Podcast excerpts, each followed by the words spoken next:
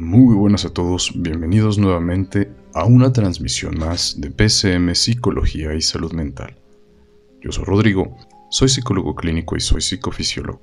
Y en esta ocasión quise dedicar este podcast a todos aquellos que están pasando por alguna situación difícil, por alguna situación que les cuesta trabajo soltar, por aquellos que están aferrados a alguien que ya no está o a alguien que no se va, o alguna situación de vida que les ha pasado y no les permite seguir adelante. Recordemos que todo aquello que no se va es como un ancla que nos va a impedir avanzar hacia la vida que queremos tener. Esto es psicología y salud mental. Bienvenidos. Bien, pues creo que todos en algún momento hemos estado en esa posición donde no sabemos muy bien cómo soltar ciertas cosas. Y si ese es tu caso, estás en el lugar adecuado. Y presta mucha atención, porque de lo que hoy hablaremos es vital para el desarrollo de muchas habilidades necesarias en nuestro día a día.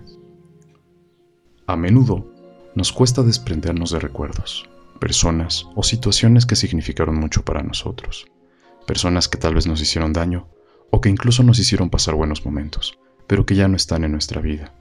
Nos aferramos para no sentir el dolor, el miedo o la tristeza que nos da desprendernos de aquello que ya fue y que ya pasó en nuestras vidas. Algunos ejemplos de lo que no podemos soltar pueden ser una época concreta, una persona, un objeto o una situación, y en su lugar preferimos seguir viviendo en el pasado, con esos objetos que nos recuerdan a la persona que amamos, ese recuerdo de una pareja y las cosas que vivimos a su lado, o esa casa familiar de la cual no podemos librarnos, porque aunque queramos, nos supera. Estamos enganchados a lo que pudo ser y no fue. Y sin quererlo seguimos atrapados en un círculo sin salida. Creamos una dependencia emocional o mental.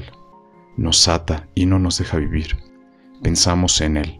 Si yo hubiera hecho esto, habría sido diferente. Si yo no hubiera dicho eso, ella seguiría aquí conmigo. Pero déjame decirte algo. Al final, nada puede cambiar el pasado el pasado está construido de hechos que vivimos, y ya no seas tan duro contigo mismo, contigo misma. Todo lo que elegiste fue porque así creíste que debías actuar en ese momento. Te quiero contar una historia. Se trata de una joven que tenía una situación muy particular. Resulta que su mamá estaba enferma. Había sido diagnosticada hacía ya cuatro años con un cáncer muy severo, que la había debilitado durante los últimos años y este último año en particular estaba siendo muy pesado, pues el dinero ya se le había acabado, ya no tenía el apoyo de sus demás familiares, y su hija estaba corriendo a cargo de todo, lo emocional, lo económico, lo psicológico, etc. Con una deuda millonaria en el banco a causa de los tratamientos, y habiendo sido abandonada por su pareja, sin tener un trabajo estable, esta joven se estaba desmoronando. Su madre, quien apenas podía moverse, estaba en una situación de sufrimiento muy grande, con mucho dolor, casi no comía, y un nuevo tratamiento experimental arrojaba un poco de luz al camino de aquella mujer. Esta joven comentó que quería intentar el tratamiento, pues era el último recurso del cual disponía, y probablemente esto permitiría que la enfermedad de su madre remitiera de una buena vez. Y entonces lo intentó. Fueron a una clínica que estaba de entrada en el medio de un bosque, hacia el sur de la Ciudad de México. Saliendo hacia Cuernavaca, manejó por dos horas y media y llegó a un lugar que parecía salido de un cuento de hadas. Jardines preciosos, árboles muy grandes y el ambiente era cálido. No hacía particularmente frío ni calor. Al centro de aquel lugar había una casa enorme color blanco, con amplias ventanas y un empedrado que le hacía recordar las casas de las películas donde salían los castillos europeos. Bueno, pues cuando llevó a su madre a este lugar, entraron, la llevaron en una silla de ruedas hasta algo que parecía un quirófano. Fue sometida al tratamiento en aquel lugar. Le comentaron que había un riesgo y, como en todos los tratamientos, podía ser que funcionara o que fallara, pero había buenas posibilidades de que funcionara. La joven aceptó y firmó una responsiva. Entonces comenzó el tratamiento. Largas fueron esas horas, donde ya caminó por los jardines, pasillos. Le ofrecieron comida, pero no quiso comer. apenas si si podía concentrarse en sí mismo. Lo único que pensaba era, ¿qué va a pasar con mi mamá? Pasadas unas horas, se acercó una enfermera para informarle que ya había terminado el procedimiento y que ahora debían esperar. Le preguntó si deseaba ver a su madre. Ella corrió por los largos pasillos hasta llegar a la habitación donde reposaba su madre. Se acercó a ella y tomó su mano. Su madre aún dormía y despertó cuando escuchó que su hija lloraba. Al verla llorar, su mamá le dijo que estaba muy enferma, que el tratamiento no iba a funcionar, pero que le agradecía de todas formas por lo que había hecho por ella. Su hija, enojada, le dijo que no dijera tonterías, que se recuperaría y que regresarían a casa a comer la comida que más le gustaba y a ver sus películas favoritas. Su mamá se rió y le dijo, Hija, te he educado para que puedas ser libre, para que puedas crecer, para que puedas aprender a vivir sin mí, porque en el fondo sabías que este momento iba a llegar, el momento donde me tendrías que dejar ir, y estoy en paz porque he recibido todo el amor que podías darme, he recibido todo el cuidado y la atención que podías brindarme, y me has dado los últimos cuatro años más hermosos de mi vida, y nunca podré pagarte por todo lo que has hecho por mí, pero mírame, ya no puedo más. Mi cuerpo apenas si resiste. Su hija se encontraba en lágrimas en ese momento y le dijo, Mamá, no quiero perderte. Se quedó dormida abrazando a su madre. A la mañana siguiente, su madre ya había trascendido. La joven, durante un tiempo se culpó por no haber podido hacer más por su mamá, porque quizás si hubiese esperado un poco más, o buscado mejor, quizás si hubiera buscado al doctor adecuado, su madre seguiría con ella. La realidad es que somos limitados. Viviremos una cantidad de tiempo limitado y no podremos estar aquí por siempre. Si algo podemos aprender sobre la vida es que hay que disfrutarla, hacer tanto bien como podamos y sobre todo saber que llegará un momento donde hasta nosotros tendremos que soltarnos, soltarnos de todo y entregarnos y confiar. Como esta historia, hay mil ejemplos y es curioso porque no solo nos aferramos a personas, a cosas, incluso a situaciones, sino que también nos quedamos enganchados con nuestros pensamientos, nuestras creencias fijas, sin querer cambiarlas. La dependencia es como una droga que crea adicción, y cuanto más piensas, más quieres estar con esa persona, con ese lugar, o comprarte ese objeto que tanto te sale en las páginas de compras. Para empezar a soltar, primero hay que empezar a aceptar y asimilar que las cosas fueron como fueron, y que no las podemos cambiar aunque nos gustaría cambiarlas con todas nuestras fuerzas, aceptar es el primer paso. Todos tenemos un momento en nuestra vida donde nos arrepentimos de algo que hicimos, de algo que dijimos o de una manera en la cual herimos a alguien que amábamos. Probablemente no haya solución a eso que hiciste o que dijiste, y ahora necesitas vivir aceptando tu pasado, porque es una forma de crear un mejor futuro. Y ahora quiero que te preguntes, ¿cómo te gustaría que sea tu vida a partir de ahora. Si alguien más viviera esta situación en específico contigo, ¿cómo podrías hacer tú para no tener el mismo resultado? ¿Qué cuestiones puedes cambiar en este momento presente para no vivir situaciones similares en un futuro? Pueden haber muchas preguntas que nos hagamos, y posiblemente la mejor parte es que aquí estás. Como te dije, si estás escuchando este podcast, no es simplemente por curioso es porque también es un mensaje para ti que llega a través de mí. Y como dice la frase, lo importante no es el mensajero sino el mensaje. Ahora quiero que te hagas internamente estas preguntas. ¿Qué es aquello que te cuesta trabajo soltar? ¿Por qué consideras que te está costando trabajo soltarlo? ¿Es por culpa? ¿Es porque sientes que es tu responsabilidad?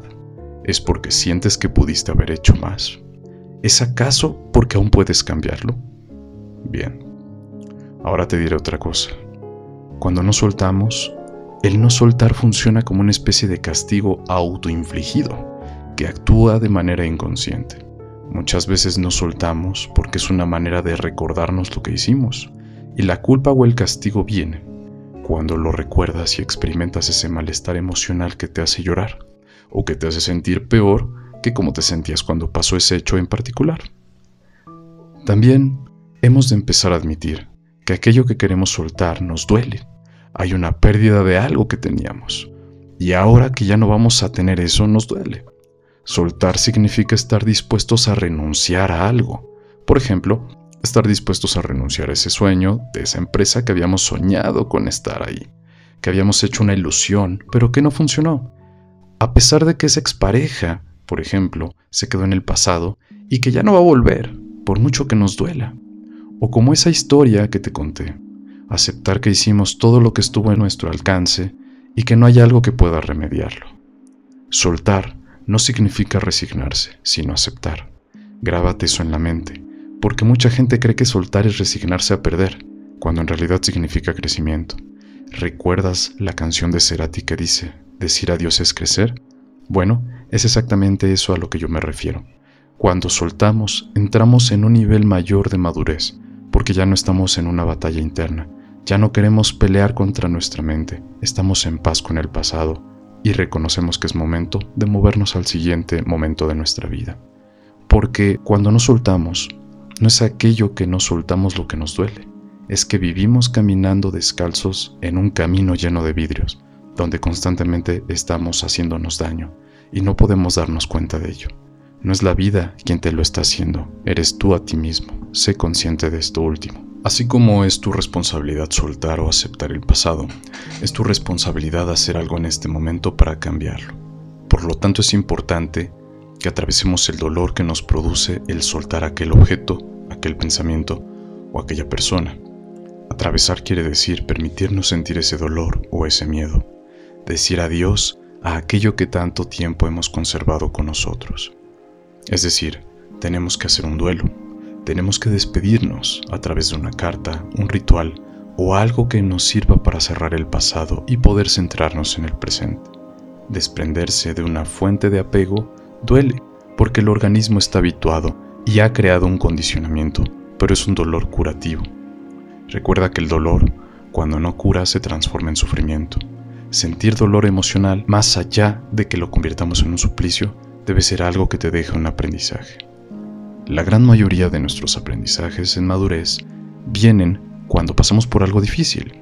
Cuando todo es sencillo, el aprendizaje y la experiencia es menor. ¿Por qué? Porque no me va a dejar mentir quien me está escuchando.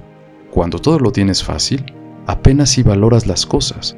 Cuando todo te lo regalan, realmente esas cosas carecen de valor. Cuando te cuestan esfuerzo, dinero y tiempo, las valoras más. Cuidas más aquellas cosas y aprendes su valor. No esperabas que la vida fuera fácil, ¿o sí? Siendo francos, la vida también tiene un nivel de complejidad bastante alto. Encontrar un empleo adecuado, una pareja fina a ti, el auto que más se acomode al tipo de uso que le das, la casa adecuada, todo toma su tiempo y tiene su dificultad. Claro que si eres una persona que no se ha tenido que esforzar mucho para conseguir las cosas, entonces eres una de aquellas personas que ha sido afortunadas. Pero incluso, aunque todo lo tengas fácil, cuando viene el momento de soltar, no sabemos cómo hacerlo, y por eso creo yo, todos deberíamos aprender sobre este tema. En este programa te daré algunos consejos para aprender a soltar, y quiero que pongas mucha atención. 1. Identifica aquello que no quieres soltar. Como lo decíamos en varios ejemplos, hay muchas cosas que pueden ser objeto de nuestra atención, como personas, cosas, situaciones o el pasado. 2. Toma conciencia de los juicios. Nuestra mente tiende a juzgar como bueno o malo aquello que vivimos. Aprende a identificar esos juicios sobre cómo actuaste en determinado momento y a medida que nuestra conciencia se va alineando con el propio movimiento de la vida, desplegamos una mayor capacidad de aceptación. Una aceptación que está estrechamente vinculada con la capacidad de soltar. 3. Frena tus pensamientos negativos. Identifica aquellos pensamientos que te generan culpa o enojo y aprende a frenarlos. Busca una frase que puedas repetirte en esos momentos como por ejemplo, no necesito esto en mi vida. O por ejemplo, te suelto. 4. Expresa tu tristeza o enojo, culpa o lo que sea. Puedes escribir una carta hacia eso que no puedes soltar. Saca todo aquello que no pudiste decir, aquello que te hubiera gustado decir o mencionar, aquello que se quedó ahí dentro y no te limites, no te censures, haz esta carta tan grande como tú quieras. 5. Agradece. Otra forma de soltar es agradecer. Agradecer por lo bueno, por lo malo, por lo aprendido, por lo vivido, con esa persona, con esa situación o con ese aspecto que no puedes soltar. 6. Disfruta las pequeñas cosas. Empezar a vivir significa buscar nuevas fuentes de inspiración, y puede ser desde lo más elemental hasta lo más complejo. Adoptar una mascota, leer un libro que te agrade, tener una nueva amistad, permitirte ser amado por alguien, iniciar una relación de pareja, retomar contacto con un viejo amigo. Cualquier cosa puede ser fuente de alegría y de disfrute. Ponlo en práctica. Una vez que hemos aceptado que las cosas son de esta forma y que hemos podido sentir ese dolor sin censura y sin querer culparnos más, estamos listos para dejar ir al pasado. Y sé que en un podcast de 10 minutos probablemente no lo vas a lograr. Posiblemente te tome un tiempo, pero lo primero que necesitas es tener la seguridad de soltar. En ese momento, donde nosotros podemos dar espacio a algo nuevo, a nuevas experiencias de vida, a confiar en nosotros mismos y a confiar en que la vida tiene algo preparado para ti, es cuando empezamos a soltar. Más de una vez me he topado con pacientes que no quieren tener una pareja nueva porque la anterior les hizo mucho daño, que no quieren adoptar una mascota porque la anterior falleció, que no quieren tener un nuevo trabajo porque la anterior los despidieron de una manera muy fea. Recordemos que el dolor es parte fundamental de la vida, y con esto no digo que venimos a sufrir, sino que venimos a vivir, que gran parte del vivir es deleitarse con las experiencias de vida, saber que todo es temporal.